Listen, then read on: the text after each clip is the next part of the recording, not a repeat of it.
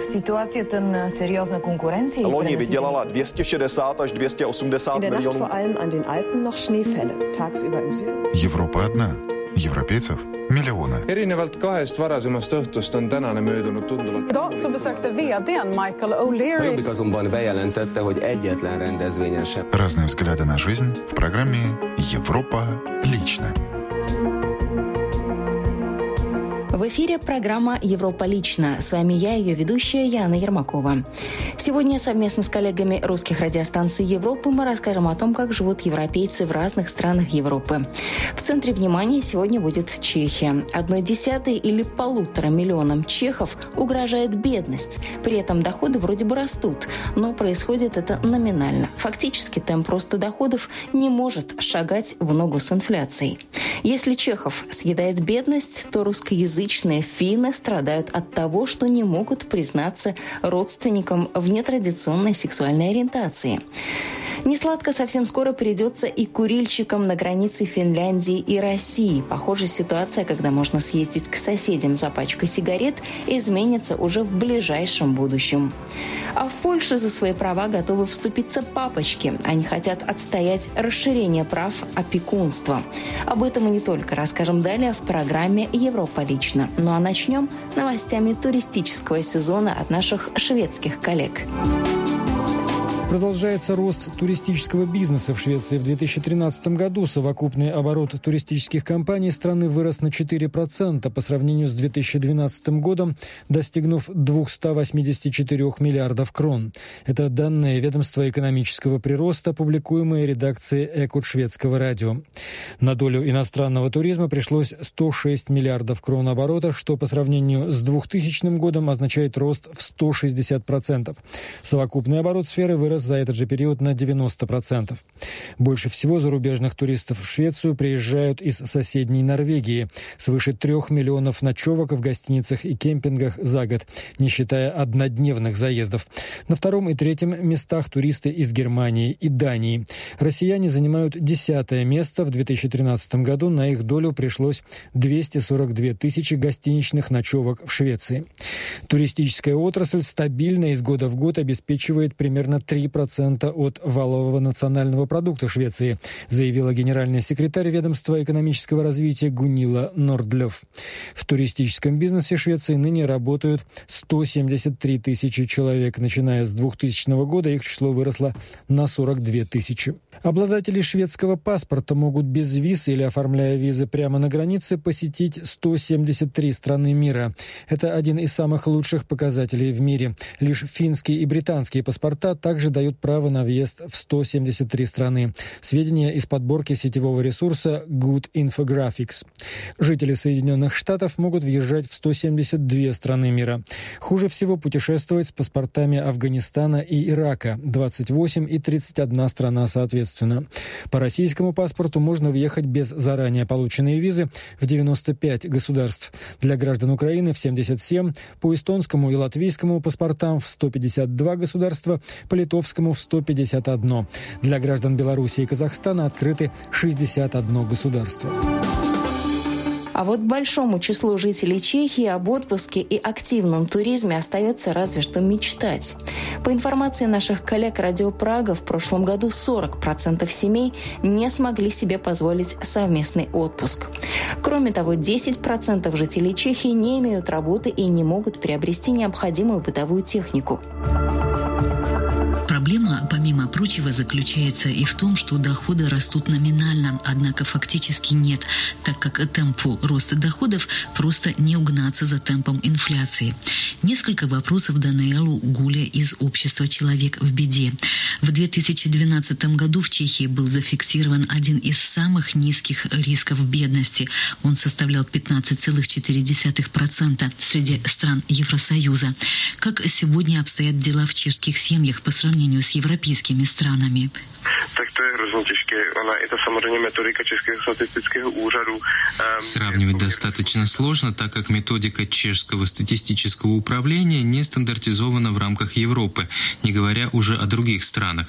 Существует международный индекс счастья, по рейтингу которого дела Чехии не совсем в порядке, что можно объяснить тем, что чехи в целом народ скептичный.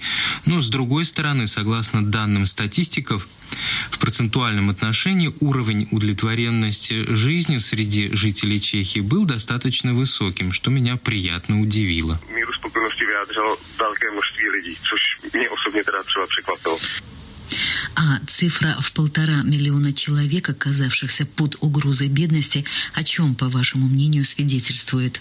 Je částce, kterou stanovíme jako hranici chudoby. Kdybychom ji posunuli o 500 korun... Все зависит от точки отсчета. Если бы мы снизили уровень минимального дохода на 500 крон, ситуация выглядела бы иначе. Бедность – понятие относительное, ее критерии в разных странах разные.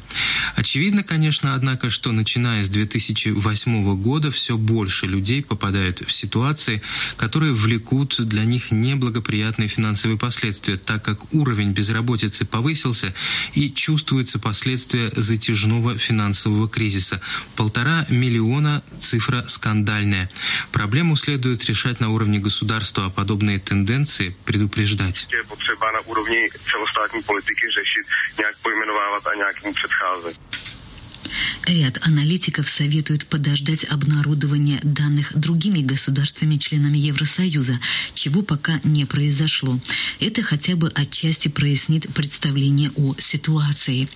В то время как уровень бедности в стране по сравнению с прошлым годом снизился, число тех, кто ведет совместное домашнее хозяйство, довольствуясь доходами ниже установленного прожиточного минимума, повысилось с 3,8 до 4,2%. Повышение связано с изменением размера прожиточного минимума для одиночки в 2012 году с 3126 крон до 3410.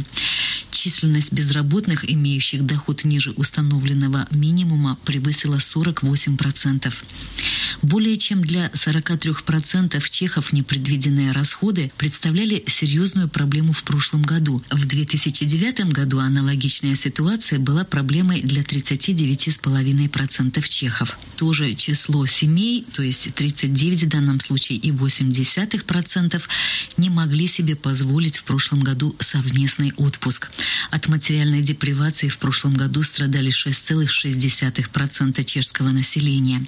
Проблема была наиболее ощутима среди неполных семей, утверждает чешское статистическое управление. Однако Даниэл Гуле обращает внимание на следующий нюанс. Любопытным мне представляется тот факт, положение неполных семей и одиночек ухудшается год от года, к чему мы отчасти привыкли. Однако, согласно последним данным, самым серьезным образом за последнее время ухудшилась ситуация полных семей. Это, на мой взгляд, принципиально. Кризис значительно пошатнул именно положение семей со средним доходом. Тем не менее, в целом кажется, что дела у людей в 2013 шли немного лучше, чем в 2012. В некоторой степени это связано и с субъективным чувством благополучия, который вовсе не обязательно зависит от того, каково благосостояние людей. Зачастую бедные регионы и несостоятельные люди чувствуют себя более счастливыми, чем обеспеченные. Но определенный экономический прогресс в стране все-таки наблюдается. Жителей сытой Финляндии другие проблемы. Несмотря на то, что Финляндия в последнее время заметно продвинулась в вопросах равноправия, в русскоязычной среде Финляндии вопрос сексуальной ориентации до сих пор вызывает сложности, передают наши финские коллеги. Владимир рассказал родителям о своей гомосексуальности в 30 лет. Решение написать им откровенное письмо было непростым. Учитывая, что родственники русские все, друзья и так далее, можно понимать, что их воспитание и отношение к этой проблеме ну, не совсем э, легкое и простое. Нетрадиционная сексуальная ориентация нередко вызывает неприятие в финской русскоязычной среде. У Марии после камин испортились отношения с русской мачехой и отцом. Именно это общество, которое здесь в Хельсинки, русское общество, я поняла, что это именно такое, такое общество, что не очень либерально. В Финляндии сексуальные меньшинства имеют возможность жить открыто и рассчитывать на помощь. Например, в столичном доме мальчишек консультируют в вопросах сексуального характера. Сохранение в тайне своей сексуальной идентичности может привести к печальным последствиям. Между тем, стоит быть готовым к тому, что каминг может вызвать проблемы в отношениях с близкими. Да, у меня младшие братья, поэтому как-то, потому что я с ними же хочу общаться. И и после того, как рассказала, намного меньше общаемся. И все же камин оправдал себя, сняв с души огромный камень. Мне не надо их обманывать. Я могу с ними говорить на любые темы, обсуждать свою жизнь. Они спрашивают, как у нас дела с моим молодым человеком. Стало проще жить. Среди местных русских Владимир скорее исключение. Открыться перед родными пока решаются немногие. Несладко совсем скоро придется и курильщикам на границе Финляндии и России. Финляндия ужесточит права ввоза сигарет. Удар ощутимый. Для сравнения, средняя стоимость пачки сигарет в России составляет порядка 60 рублей, что немногим более 1 евро. Аналогичная пачка в Финляндии стоит 5,5 евро. Это около 257 рублей. Финляндия может ограничить ввоз табачных изделий из России. Министерство социального обеспечения обеспечения здравоохранения планирует ввести временное ограничение в 20 часов на ввоз сигарет из-за пределов Европейской экономической зоны. В первую очередь это коснется посещающих Россию. Чиновники хотят оставить право ввоза только для тех, кто пробыл там больше 20 часов. Сейчас сигареты можно ввести, пробыв в России хоть несколько минут. Нововведения отразятся и на российских туристах. Согласно проекту, житель Российской Федерации должен провести в Финляндии не менее трех суток, чтобы иметь право ввоза табачной продукции совсем другими вопросами заняты в Польше. Там активные папы намерены бороться за расширение прав опекунства.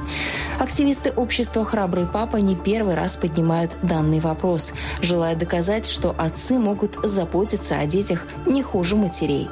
По словам активистов движения польских отцов, необходимы перемены в польском семейном кодексе. Председатель объединения Михал Файбисяк не соглашается с ситуацией, в которой польские суды чаще признают опеку над ребенком матерям, а не отцам.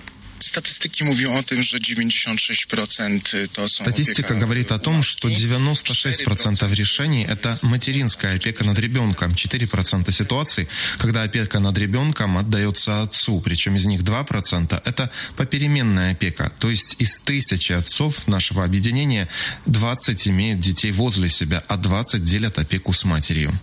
Юрист Томаш Тамащик, в свою очередь, говорит, что суд, принимая решение, кому признать опеку над ребенком, проверяет, кто из родителей посвящает ему больше времени. Право родинное, если chodzi о сами преписы, Семейное право, что касается законов, является очень простым, но вот дела по факту являются достаточно сложными, потому что в их основе сильные эмоции. Психологи говорят, что более тяжелым переживанием, чем развод, является только смерть близкого человека. Расставание только немного этому уступает. Когда есть дети и начинается бракоразводный процесс, необходимо немного погасить свои амбиции и гордыню и начать думать о ребенке. Объединение «Храбрый папа» хочет введения попеременной опеки. В таком случае ребенок проводил бы неделю с папой, неделю с мамой. С юридической точки зрения важнее всего интересы детей, говорит юрист. В większości wypadków to zdarza się tak, że to jednak to matka poświęca więcej В большинстве случаев получается, что именно мать посвящает больше времени своему ребенку. Но если оказывается, что больше времени уделяет отец, и он проявляет решительность и готов взять на себя опеку над ребенком, то достаточно часто именно отец становится законным опекуном. Представители объединения «Храбрый папа» пожелали друг другу быть хорошими отцами своим детям и в случае необходимости проявлять терпение в борьбе за свои права. Не в пример папочкам польские учителя не борются за права, а напротив используют возможности. В частности, уже более 20 лет преподают польский язык и рассказывают о культуре за пределами своей страны. 25 лет свободной Польши и столько же прошло с момента, когда отсюда за границу стали выезжать преподаватели, чтобы учить иностранных детей. За это время на работу в 14 стран мира их выехало около двух с половиной тысяч. Мариуш Выходский из Центра польского образования за рубежом рассказал, что главным образом польские кадры едут в Восточную Европу. Там на Поляков, на nauczycieli z Polski. Там ждут учителей из Польши, ждут ученики самого разного возраста. Это зачастую потомки ссыльных и попавших под сталинские репрессии. Ежедневно они ждут уроков польского языка почти так же, как восхода солнца. Мария Ксенжик-Замлевская в настоящий момент обучает польскому языку в Драгобыче на Украине. До этого многие годы работала в Казахстане. Преподаватель признается, что нередко условия обучения очень тяжелые. Павлодарze было минус 50 степеней. Солнце светило, лежал снег. В Павлодаре бывало даже минус 50 градусов. Светило солнце, лежал снег, а слеза между ресниц замерзала. А потом в мае было плюс 45 градусов и огромные комары у реки Иртыш. А в Алма-Ате я пережила два землетрясения. И не такие уж слабые. 7 баллов по шкале Рихтера. Помню, мой шкаф перевернулся, а я упала с кровати. Польские учителя работают в таких странах, как Белоруссия, Украина, Казахстан и Узбекистан. Но встретить их можно также в Турции или Аргентине примеру польских коллег, латвийским исследователям было бы интересно посмотреть на карту распространения латышского языка за пределами Латвии. Впрочем, возможно, такие исследования у нас уже ведутся.